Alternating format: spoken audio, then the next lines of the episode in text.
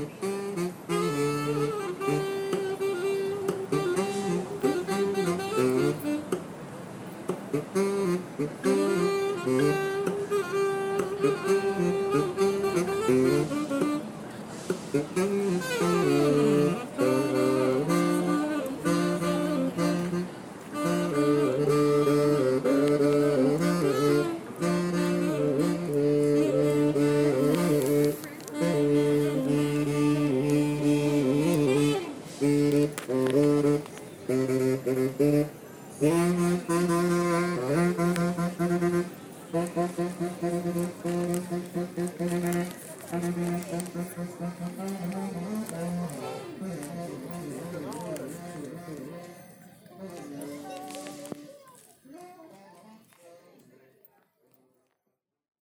E é feito de tinta acrílica, né? É, orgânica. Tudo muito orgânico, muito natureza. E não pode tocar, tá? Don't touch, it's art.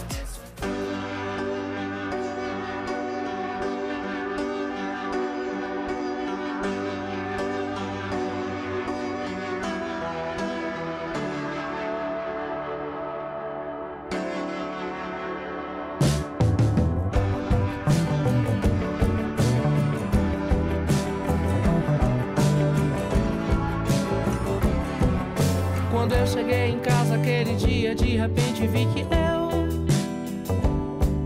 estava exatamente onde eu queria mais estar. E meio de improviso, num instante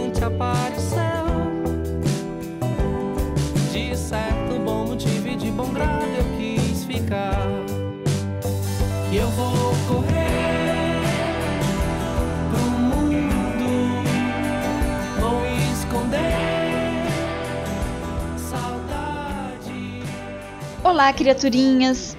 E tá começando mais um Não Pode Tocar. Eu sou Fabiana Pedroni e hoje, excepcionalmente, eu sou a dona dessa porra toda. Porque eu tô de férias. Tá, brincadeiras à parte, não quero ser dona de nada não. Mas professora, estudante, tutora do tio, quando entra de férias, começa a pedir desculpas para os amigos pela ausência e volta ao podcast. André também vai voltar, aproveitar essa semana e trazer sua voz aqui comigo. E para seguir esse ritmo gostoso de férias, neste episódio vamos dar uma volta, fazer uns passeios e brincar com a ideia de distração. Desde o início, nos propomos a deixar o podcast aberto a mudanças, a vontades, a migrações. O Não Pode Tocar pode aparecer num formato um pouco diferente, apresentado por qualquer um dos integrantes em seus episódios oficiais, como viram no episódio passado, em que Rodrigo e Alana construíram um ensaio sobre identidade e alteridade. Além também do Pataquadas e do Não Pode Chorar, que são derivados do Não Pode Tocar, cada um com sua proposta. No Pataquadas, a Alana repercute as principais notícias do mundinho da arte. E no Não Pode Chorar, contamos histórias pessoais e pensamos em como lidar com o caos e os causos da vida. Neste episódio, a gente vai embarcar na vontade da distração. Vira e mexe, a gente tem aquela sensação de que precisa caminhar mais devagar, levantar a cabeça e ver as varandas dos prédios, respirar de um modo diferente. Isso não é diferente também quando se fala de produção. Algumas vezes já comentamos aqui no podcast sobre como há uma ideia muito distorcida sobre criatividade e inspiração. Sofrer influência de algo, se deixar ser contaminado por outro, faz parte de um processo muito mais extenso, que nada tem a ver com uma luz mística que toma seu corpo e te torna produtivo instantaneamente. Pode ser o caso de alguns, mas mesmo um transe, uma experiência mística ou abdução, vem de um processo, de um trabalho, de um caminho que exige uma ação. Não se dá de forma passiva simplesmente. O que veremos hoje aqui no Não Pode Tocar será um dos muitos desdobramentos criativos de produção que, de modo indireto ou mesmo direto, geraram este podcast. Quem nos acompanha percebeu, e quem está aqui a passeio vai ver hoje, que muito do podcast vem e vai para as produções reunidas no site notamanuscrita.com. Esse site está no ar desde 2012 quando Rodrigo e eu estávamos na graduação em artes. A gente queria reunir e dar vazão a uma série de produções que eram do campo artístico, literário e aquelas mais acadêmicas dos artigos científicos. Mas cada uma das coisas com as quais a gente se envolvia e se envolve porque este processo deu certo para a gente e continua aí até hoje, se desdobra em diferentes experiências e produções, o que obviamente vai também nos aproximar de outros colaboradores no próprio site, como o André e a Alana, que estão com a gente aqui no Não Pode Tocar. Essa relação de desdobramento é parte central do nosso tema de distrações de hoje. Vamos imaginar uma situação. Num primeiro dia, você vai ver uma exposição de arte numa galeria. Depois, um bate-papo, uma mesa de conversa, ouvir outras pessoas falando daquele trabalho ou a própria artista.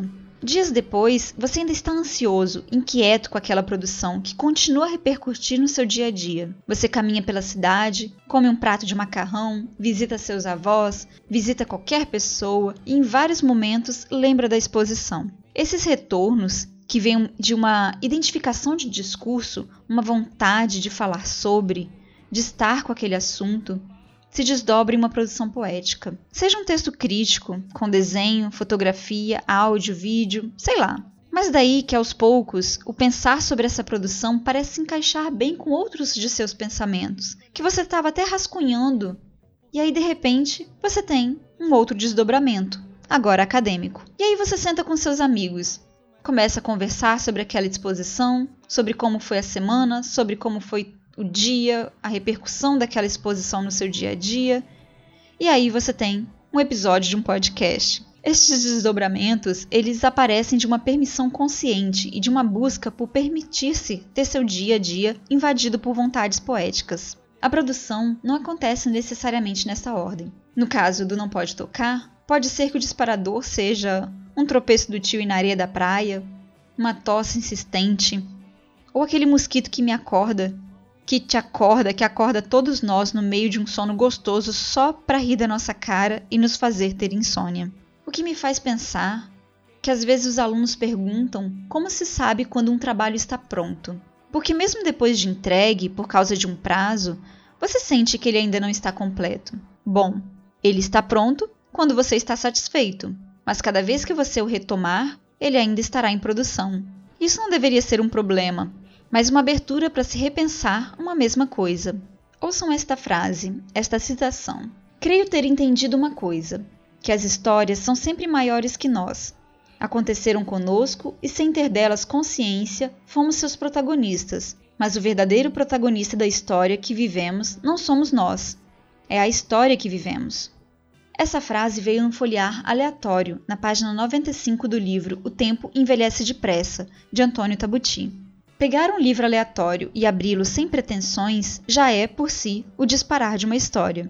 E vejam que coincidência encontrar uma frase que fale justamente sobre como o processo, o caminho, as distrações são importantes, não só o resultado final. Claro, pode ser que esta frase contextualizada dentro do livro não diga exatamente isto, mas a história protagonista é a que acabamos de criar ao abrir o livro. O que iremos abrir aqui não será um livro, mas um conjunto de três crônicas escritas e postadas no site Nota Manuscrita. Revisadas, reexperienciadas, estas três crônicas têm este sabor de distração, de vontade e de caminho poético diário. Cada uma é um elogio diferente à distração, porque olhamos ao redor de diferentes formas e somos alcançados pelo mundo de diversas maneiras. Nestas três crônicas perceberão que alguns elementos são recorrentes: a escada, a porta, o parar, o ouvir, o estar atento ao mundo. Assim como em nosso dia a dia, em que lutamos insistentemente para não nos deixar ser amassados pela rotina, estes escritos também fazem uma resistência. Eles se distraem, eles nos distraem e trazem novas produções. Espero que possam apreciar esta escuta e regar o dia com um pouquinho de desvio para a diversão. Antes de cada texto, o André, que está aqui comigo hoje, vai fazer uma introdução para localizá-los sobre cada uma das crônicas.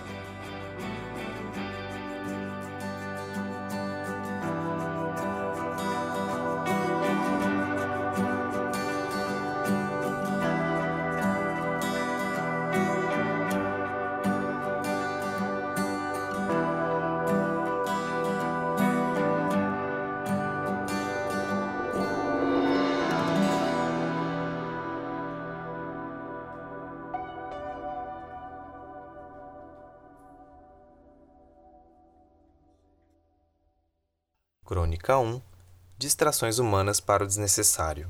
Este primeiro texto é o que dá nome a este episódio do Não Pode Tocar Crônicas da Distração. Em uma página, encontramos anotações para monografia. Noutra, um texto que insiste em se materializar. Há dias em que somos mais exigidos, que você precisa mostrar resultados impor-se objetivamente. Contudo, a vida não é feita de objetividades. Por mais que nos organizemos, que tudo esteja cronometrado, a luz que vem da janela chamará mais atenção que qualquer dado importante. E nem sempre a persistência na concentração é o caminho mais produtivo. Permitir-se a distração é permitir-se criar de outras maneiras.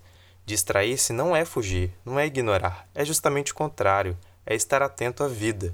Às vezes, algumas situações que seriam banais diante do trabalho ser feito ganham poder de memória e exigem outro corpo, um corpo de escrita.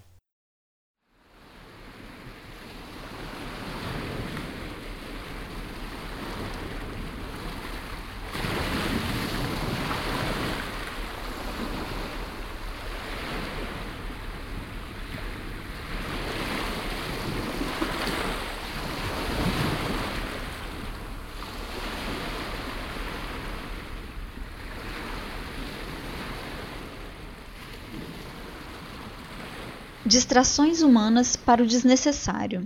Sei, conscientemente, que nestas páginas brancas não deveriam figurar histórias cotidianas e rasas, mas o conto não deixa a mente. Hoje, em minha caminhada típica, que vai e vem como cólicas menstruais, deparei-me com o gosto de divertir-me com a estupidez humana. Era um senhor. Idade? Nunca soube julgar, mas talvez por volta dos 65. 70?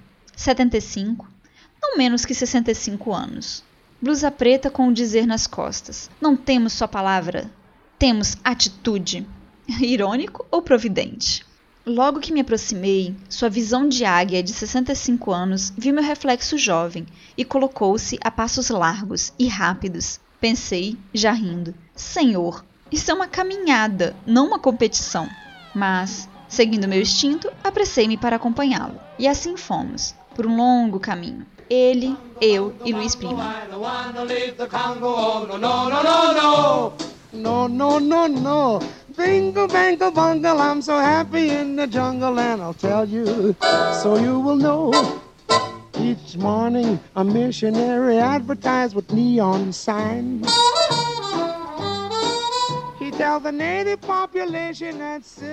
Foi então que ele desacelerou e pegou o celular. Celular? Senhor, olha para essa praia linda. Desliga isso, se desconecta um pouco. E ele dizia: Blá blá blá blá blá blá. Aham. Uhum. Blá blá blá blá blá blá blá. Eu vou, eu vou. Blá blá blá blá blá. Blá blá. Tá, tá. Eu preciso desligar. E eu só ouvi a voz de Kelly Smith.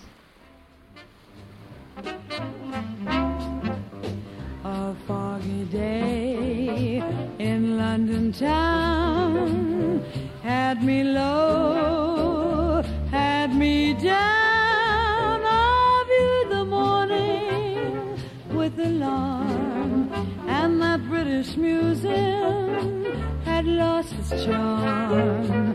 How long I wondered. Me aproximo e quase que ultrapasso. Ele me vê guarda apressadamente o celular e força o joelho ao limite do The Flash. E me ultrapassa. Atrás dele! Vou rindo o tempo todo, já fisicamente, da bobagem em achar que uma ultrapassagem numa caminhada diz alguma coisa. Ele se afasta.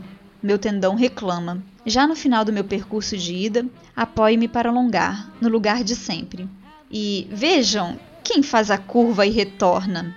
O garotão tolo e agora por mim pensado como um machista indestrutível. Saio da frente? Hum, não. Pra quê? Vamos brincar. How long I wonder could this thing last?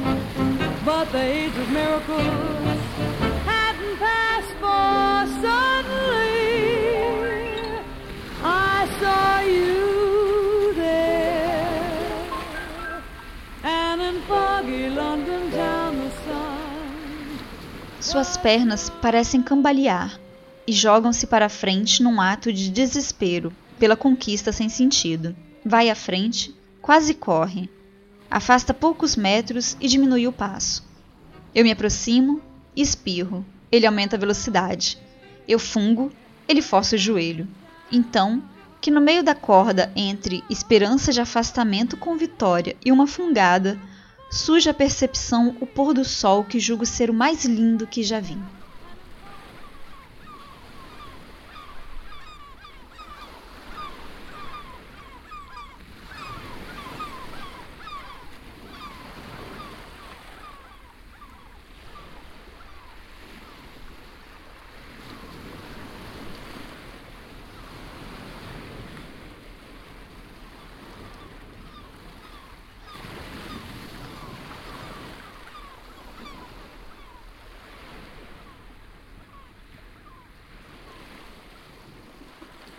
Exageros à parte, quando me deixei levar por um ânimo místico, sem querer alcancei o jovem 65 e ele entrou em pânico.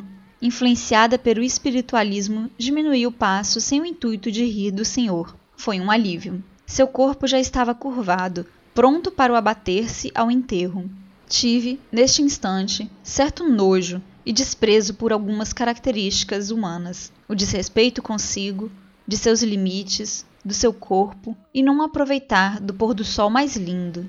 Raiva, andar rápido, rápido, rápido, joelhos, latejar, tendões, curvaturas, risos internos novamente, patético, rápido, mais rápido, mais rápido, mais rápido, rápido, menos rápido, menos rápido, menos rápido, apenas menos. Uma distensão um infarto, desvio à esquerda. Perna direita não respondendo. Olhar fixo sobre minha condição jovem e o orgulho de não admitir o 65. Fingimento.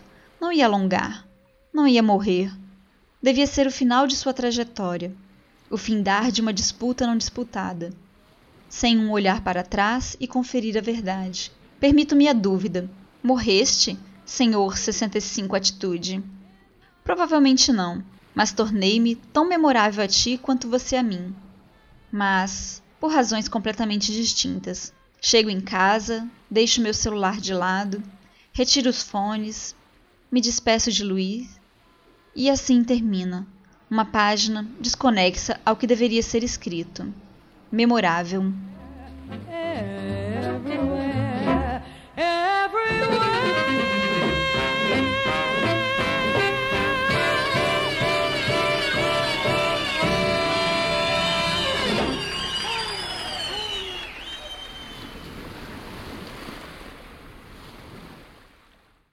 Crônica 2 Este texto foi produzido a partir da experiência Território Ocupado, que foi uma das edições do projeto Audio Tour ficcional da companhia bineural Monocultur, parceria Argentina-Alemanha, com produção de Difusa Fronteira. Nesse audiotour, tem-se uma experiência sonora individual, em que a cidade é tomada como um cenário para um percurso ficcional. Com um reprodutor MP3 e fones de ouvido, o espectador percorre sozinho as ruas de uma cidade, escutando uma história que mescla ficção com fatos reais históricos. No caso da edição do Território Ocupado, a viagem ficcional aconteceu no centro de São Paulo, em que acompanhamos a narradora, uma jovem estudante, Juliane, por meio de um trajeto desconhecido, mas por ela trilhado. Uma caminhada narrativa que modifica para sempre a relação dela com a sua cidade e a relação daquele que a acompanha e a escuta. O formato audiotour ficcional põe o público em um lugar distinto, de espectador passivo passa a ter papel fundamental neste terreno limítrofe entre a intervenção, o documentário e a ficção. Uma experiência sonora que envolve todos os sentidos e propõe uma maneira diferente de percorrer as ruas centrais da cidade paulistana. Ela precisa fazer um trabalho de escola e nós a acompanhamos e vivenciamos a sua vivência com a cidade. Ter a possibilidade de ver ruas que antes eram vistas apenas com o canto do olho, subir em prédios, pedir licença para uma senhora para entrarmos em sua casa, pois Juliane quer entrar naquele espaço, é uma experiência que deixa marcas. E nesse sentido que a crônica intitulada Por Detrás se constrói, como um vivenciar repetitivo do dia a dia quebrado por uma distração poética.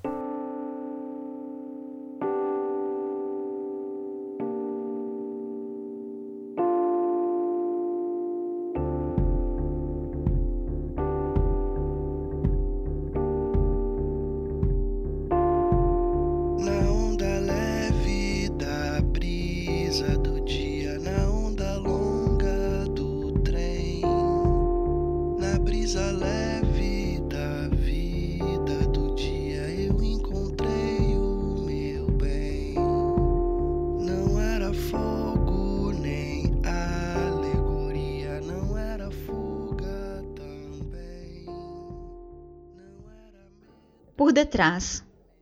O portão era adornado com elementos gregos.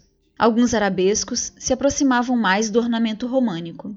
Uma mistura estranha de formas orgânicas e placas de cimento rígidas.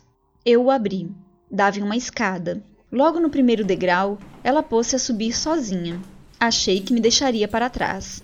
Subimos, subimos. Só depois de 30 minutos perguntei-me onde a escada daria e por que nunca chegava a lugar algum.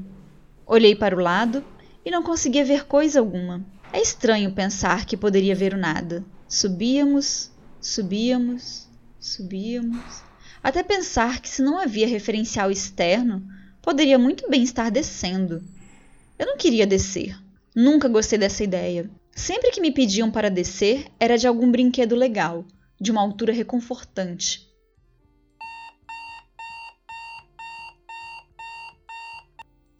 Dia 17, 6 horas da manhã. Acordo cansada, com as pernas doídas.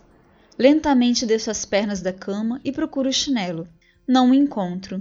Encosto os pés no chão gelado e me direciono ao banheiro. No espelho, um reflexo sempre indesejável. Pela manhã, nem todos são humanos. Minhas orelhas estavam muito pontiagudas, mais que o normal, e o tufo azul de cabelo crescera novamente. Os olhos tão vermelhos que qualquer místico teria visões apocalípticas. Disseram-me que era uma defesa natural e cada vez mais necessária contra a poluição. Escovo os dentes, utilizo a latrina e volto para procurar os chinelos. Nada ainda. Um chá de camomila, pão integral com creme de ricota e uma fruta, melão. Sempre, para balancear a poluição. Visto-me na esperança de ver os chinelos. Eles não apareceram. O ritual é demorado. Saio às sete e meia, desço a rua, como de costume. Não encontro ninguém, nem mesmo o senhor que varre a calçada. Talvez tenha morrido, ou perdido os chinelos. Espero o ônibus, que chega pontualmente às 7h45.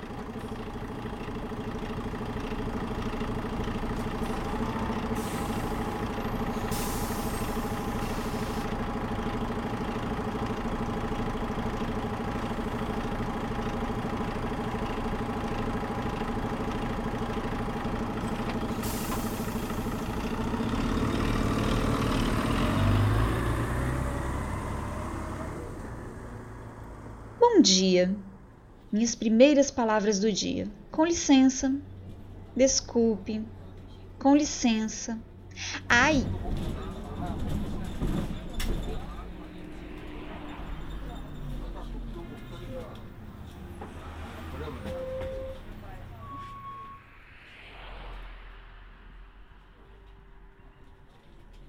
Cinco minutos até o metrô.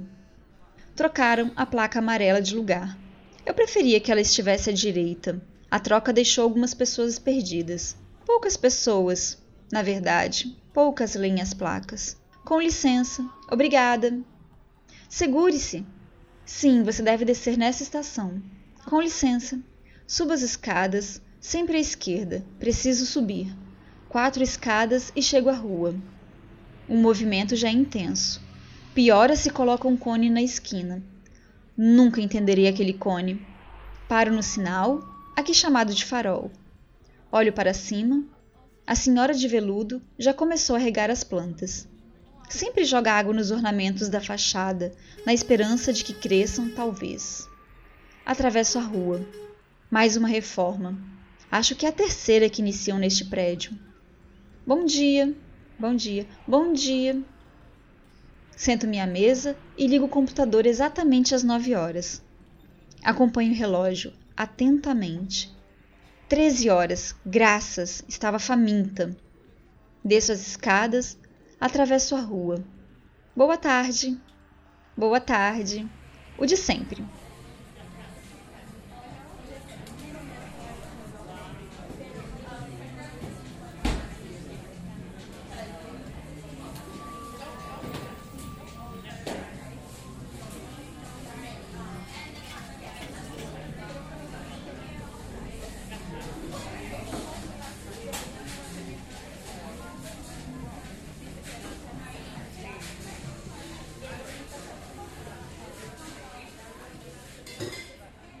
Duas horas. Até mais. Atravesso a rua. Boa tarde. O almoço estava gostoso. Acompanho o relógio. 18 horas. Começo a juntar minhas coisas e lembro-me do meu chinelo. Os pés doem. 19 horas, desligo o computador e desço as escadas. Volto ao metrô, volto ao ônibus, volto para casa. A volta é sempre mais desesperada e sem muitos diálogos. Apenas um: Ache, sai da esquerda!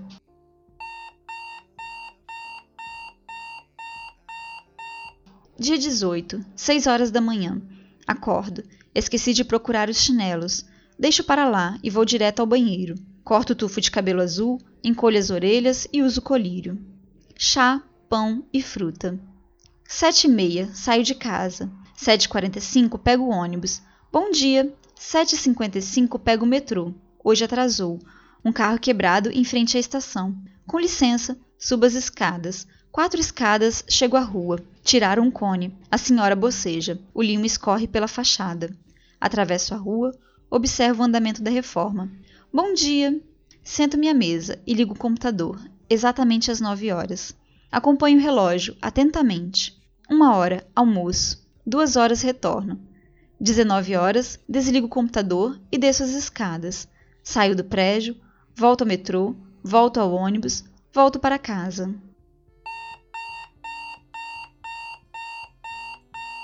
Dia 19, 6 horas, acordo, banheiro, chá, pão e fruta. 7 e meia saio de casa. 7h45 pego o ônibus. 7h50 metrô. 9 horas ligo o computador. 1 hora almoço. 2 horas retorno. 19 desligo o computador e desço as escadas. Saio do prédio, volto ao metrô, volto ao ônibus, volto para casa. Dia 20, 6 horas. Acordo. Chá, pão e fruta. Preparo-me para sair. Quando vejo meu recado na geladeira. Não saia! Certo. Como previsto, esqueci-me de que hoje fui dispensada do trabalho. Um bônus por algo que não sei bem o que fiz. Decido voltar para a cama e dormir. Uma hora acordo com fome. Almoço o de sempre. Duas horas ligo o computador. Ana enviou-me um convite. Um passeio pelo centro. Não me sinto à vontade em passear do lado do prédio que trabalho, mas aceito o convite. Mudo de roupa, desligo o computador. Ônibus e metrô. Horários perdidos. Não sei nem que ônibus peguei. Bom dia. Mesmo sendo de tarde. Uma tarde confusa. Achei estranho não pedir licença nem desculpa. Chegamos à Galeria Olido. Assino uma folha, mostro minha identidade, coloco um fone e uma moça me pede para sair da galeria. Estranhamente, sou absorvida por seus comandos e sua história. Atravesso a mesma rua de todos os dias. Ela me conta histórias que eu não sabia. Olho para os ornamentos cheios de limo. A senhora não os está regando, mas eles existiam muito antes dela. Encontro mais prédios e detalhes que não imaginava existirem no centro. Eu, que sempre me julguei uma grande observadora do mundo, não tinha até então levantado a cabeça nessa esquina. Quando foi que colocaram aquela escultura ali, ao lado da mesma escada que eu sempre subo? Nossa presença, de Ana e minha, causa curiosidade. Andar pelo centro sem um destino é um objetivo, óbvio, e realmente incômodo aos outros passantes. A cada movimento de olhar, outros olhos se juntavam aos nossos, Somos guiadas e guiamos outros curiosos. Olhamos para cima e todos os olhos se voltam para cima. O dia parecia mais cheio. Uma hora e vinte minutos de passeio e milhares de informações que não aprendi em dez anos vivendo ali. Ou melhor, passando por ali. Prédios de mais de cinquenta anos eram novos para mim. Retornamos à galeria, extasiadas. O retorno para casa foi alegre, apenas um ônibus. Preferimos voltar vendo a cidade. Dia 21, 5h55. Acordo antes de ser acordada. Apenas abro os olhos. Desligo o despertador. Olho para minha estante. Alguns livros estão fora de ordem. Algumas folhas jogadas sobre a mesa. Embalagens vazias pelo chão. O prato da janta encostado ao pé da cama. A mala ainda está aberta, com alguns lençóis e fronhas jogados. Deveria comprar logo um armário. Já fazem dez anos, afinal. Estendo os braços sobre a cabeça e sinto que o cabelo não cresceu essa manhã. Apenas receio que esteja todo azul. As orelhas pareciam normais, um pouco ásperas, mas nada visível. Hoje é sexta-feira, dia de trocar os olhos antes que explodam em vermelhidão. Talvez eu me atrase. Preciso encontrar um ponto mais neutro de camuflagem. Talvez precise remodelar o nariz antes que ele caia. Nunca precisei dele, de fato, mas a partir de hoje pode ser que seja necessário. Pode ser que todo o meu corpo seja necessário. Um ponto mais neutro implica necessariamente e desejosamente um modo de andar sem ser visto, mas vendo. Talvez hoje eu encontre o senhor limpando a calçada. Paro para pensar que preciso saber seu nome. E a senhora de veludo? Bem, vou esperar com ela que a fachada tenha crescido. Seis e meia. Preciso levantar. Desço as pernas da cama antes que as esqueça. Com os pés, afasto as páginas de jornais para a direita e calço, então, os chinelos, escondidos sobre as novidades do mês passado.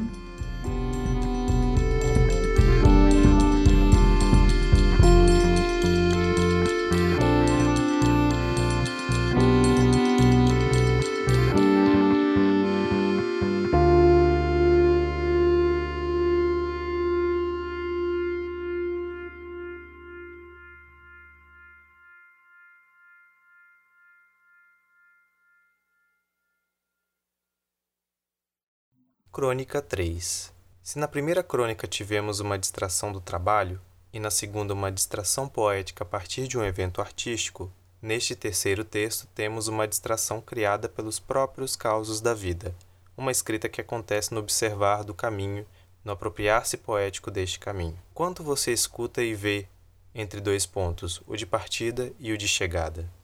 Bloquinho de anotação, cadernos, diários, rascunhos, guardanapos, blocos e app no celular. Fotografias, ferramentas das mais diversas que ficam à disposição da nossa vontade de registro. O dia, por mais maçante que seja, por mais sobrecarregado que seja de responsabilidades, ainda nos permite abrir pequenas brechas, dobras do tempo em que podemos exercitar nossa vontade de estar, de sentir-se presente. Os mais variados processos de criação e distração são caminhos de investigação do mundo. São várias as forças diárias que tentam nos tirar o direito produtivo da distração, mas ela pode persistir, tanto quanto essa força de anulamento. Quando criamos uma produção poética, ou qualquer outro nome que queira dar para um rabisco no canto do caderno, significa que ali fomos absorvidos, que ali encontramos no pequeno espaço uma vontade, uma ligação consigo e com aquilo que produz. A partir do momento em que o outro encontra essa produção, já temos o outro processo de leitura poética do mundo. Que caminho devo tomar? Depende como você pensa, como pensa, como sente o que sente. Pensar e sentir não são ações presas a uma dualidade, são parte da mesma vivência. A nossa existência está enraizada ora no mundo, ora na intersubjetividade, ou seja, ora nos relacionamentos com o mundo, ora com outros sujeitos no mundo. Quando crianças, somos muitas vezes incentivados a criar um espaço de expressividade pelo qual podemos deixar nossas marcas, seja em seus desenhos, grafias, diários, fotografias, pedrinhas empilhadas, montinhos de lama. Buscamos, através das linguagens, modos de dialogarmos, de dizermos sobre nós, pensarmos sobre nós. Apagaram-se as lâmpadas na estação da luz. Os relógios da Avenida Paulista. Apagaram-se os sinais e as televisões. A razão se apagou e todo mundo sentiu. A surpresa no final da linha. Próxima estação, Next station, Faria Lima.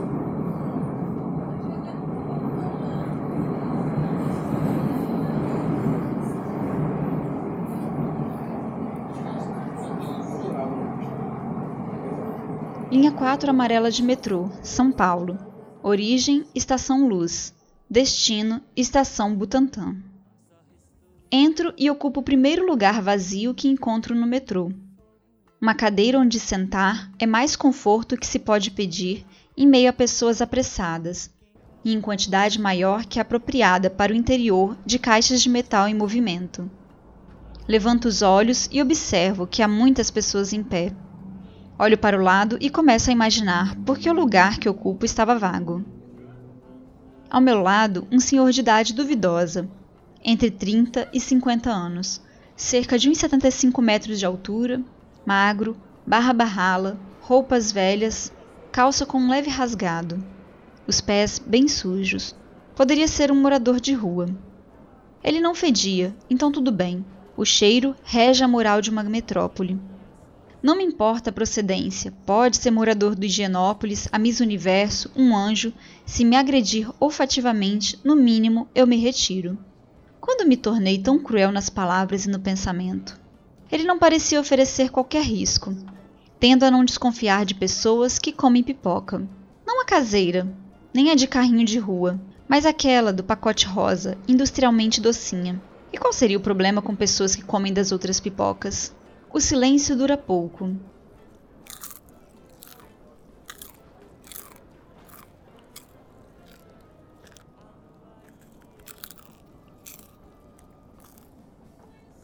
Come uma, duas pipocas e olha para mim. Hum, estamos indo para cima ou para baixo do abismo? Nem pensei muito para responder. Para cima, eu espero. E ri olhando para ele. Voltei-me para frente e vi os rostos temerosos dos outros passageiros. Talvez pensassem que íamos para baixo, mesmo que estivéssemos subindo para depois pular ainda me parecia uma ideia mais reconfortante a de subir. Agora penso que provavelmente abaixo do abismo não existiam pipocas. Ele pareceu não acreditar em mim e se contorceu por cima da multidão para alcançar, com os olhos, o painel eletrônico, aquele que marca o destino do trem. Até hoje não entendo muito bem a ideia paulista de metrô e de trem. Está indo para o Butantã. Não sabia se isso queria dizer que eu estava certa ou errada. Se pensarmos sobre a estação de origem, luz, certamente eu estava errada.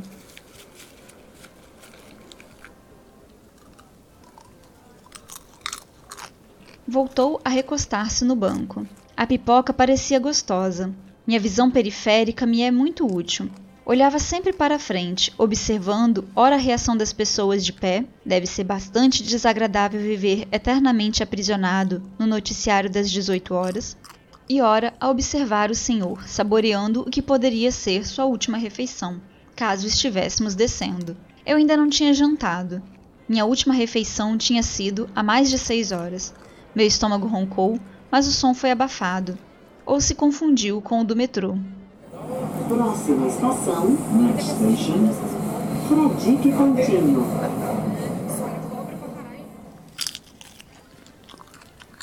É lá que eu vou encontrar meu inimigo. E mais uma, duas, tantas pipocas, uma a uma, recolhida do saquinho rosa brilhante, em intervalos cronometrados, perfeitamente espaçados. Achei por bem responder. É mesmo?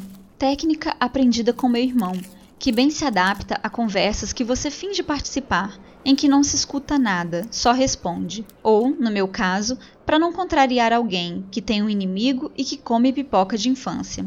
Nossa, que saudade dessa pipoca. Acho que eu tinha uns 10 anos quando fui com minha prima, que devia ter 6 anos, comprar em uma fábrica perto da casa dela um saco maior que a gente de pipocas, com dezenas de saquinhos de pipoca. Eu queria entrar e ver como funcionava a fábrica, mas um funcionário trouxe o saco até o portão. Queria tanto entender por que, que de hora em hora havia uma grande explosão. Se era mesmo uma técnica que explodia milhares, talvez milhões de grãos de milho em um momento único, ou se era a coincidência estranha de um funcionário deixar cair algum carregamento de açúcar, porque o barulho parecia de sacos caindo de uma grande altura. Ambas as alternativas eram fascinantes. A última vez que comi dessas pipocas foi no supermercado com minha mãe. Eu devia ter uns 25 anos, nem tem tanto tempo assim. Naquele dia, decidimos que não íamos mais comprar, pois por várias vezes seguidas comprávamos para comer na volta para casa e quando abríamos o saquinho éramos atingidas pela decepção de memória murcha. Que raiva! Será que as pipocas de São Paulo não tinham murchado? Olho para o lado, sem virar a cabeça, e percebo um movimento brusco. Ele tenta tirar algo do bolso esquerdo da calça. Eu estava à direita dele. As pessoas se assustam e me deixam ansiosa. Será que alguém tentou sentar aqui e morreu? Não. Mas pode ter sido atacada. Que não seja um canivete, que não seja uma lixa, que não seja um objeto perfuro cortante. Nossa, preciso parar de voar tanto. Que não seja um papel de propaganda. Comecei a confabular sozinha. Se estava difícil de sair, podia ser algo grande. Ai, que não seja uma pedra, que não seja uma espada, que não seja uma colher. Então decidi olhá-lo diretamente. O homem, não saquinho, sem a mediação dos olhos das pessoas de pé. Segundo estes, eu seria ali mesmo esquartejada e entregue em sacrifício ao deus do abismo Butantã. Assim que completei 45 graus de rotação da cabeça, ele conseguiu retirar o objeto monstruoso. Uma carteira, já bem surrada. Só consegui olhar para o rapaz à minha frente, que parecia queimar por dentro de medo. E saiu um. Ah, não tão alto quanto eu queria. Estava com vergonha de ficar ansiosa pela ansiedade alheia. Veja, olha que moça linda. Era uma foto 3x4, toda amassadinha, com várias marcas de dobra. Teria tido tanta raiva do amor assim, ou era um apego não desejado? Sim, ela é muito linda. Disse sorrindo e olhando em seus olhos. E era mesmo. Cabelos castanhos, ondulados, jogados sobre uma blusa vermelha. Compartilhei com ele aquele longo suspiro.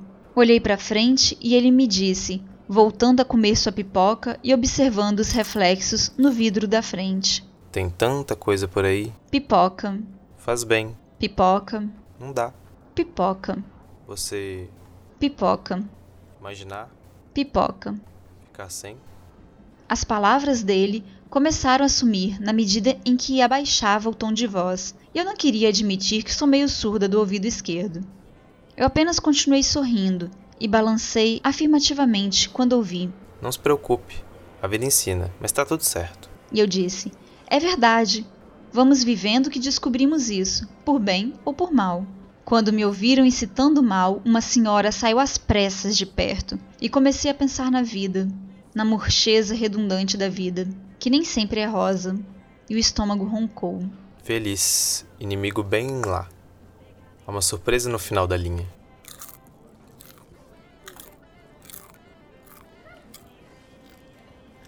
Excepcionalmente, naquele dia, eu não estava indo para casa, ainda. A porta abriu na estação paulista, me despedi. Tchau, fazendo também um sinal com um sorriso, e desci, com a ideia fixa de comprar um saquinho de pipocas. O trem seguiu para seu destino, Butantã.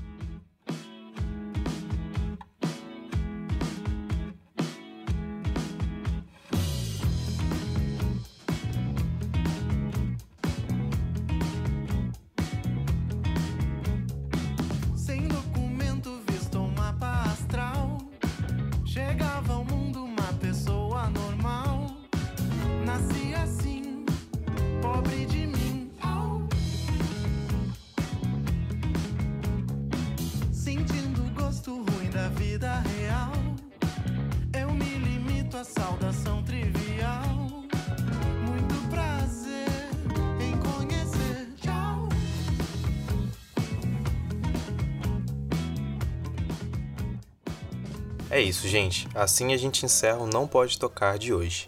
Gostou? Não gostou? Fala com a gente. A gente fala tanto de desdobramentos, de como absorver e vivenciar uma produção e torná-la em outra coisa, um outro seu, um outro nosso. Inclusive, isso pode virar um e-mail, uma fala ou um suspiro que chegue até a gente. É, seus comentários são muito importantes para a gente saber o que está rolando. Então manda para a gente sua crítica, uma sugestão, um xingamento, um elogio, algo que incentive a gente a continuar produzindo e saber que vocês estão aí acompanhando o nosso trabalho. Você pode entrar em contato com a gente no e-mail não pode tocar@gmail.com. Vocês podem ganhar lambejos do tio pelo Instagram e pelo Twitter arroba não pode tocar, lembrando sempre que o pod é com D mudo. Segue a gente e ouve o nosso podcast no Spotify, iTunes, Deezer e toda a plataforma agregadora de podcast. E dá até para assinar por e-mail. E seja lá qual for o seu canal favorito para ouvir podcast, avalie a gente com 5 estrelinhas, porque isso ajuda o Não Pode Tocar a aparecer como sugestão para novas criaturas. Todos os links estão na descrição desse episódio. E agora, se você quiser ajudar ainda mais, Compartilhe esse episódio nos grupos de WhatsApp, Telegram, nas suas redes sociais. Como diz a Alana, espalhe a palavra do podcast. Compartilhar o episódio e sugerir o programa para novos ouvintes é uma baita ajuda que você dá pra gente. E se você quiser ajudar a gente ainda mais, nos apoie pelo PicPay. Você não sabe como que isso vai deixar a gente feliz se você puder dar essa ajuda. Fora isso, se você quiser acessar mais de nossas produções, mais crônicas, contos, artigos, fotos, acesse notamanuscrita.com. E por hoje é só. Se nada der muito errado, semana que vem estamos de volta. Valeu, pessoal. Tchauzinho.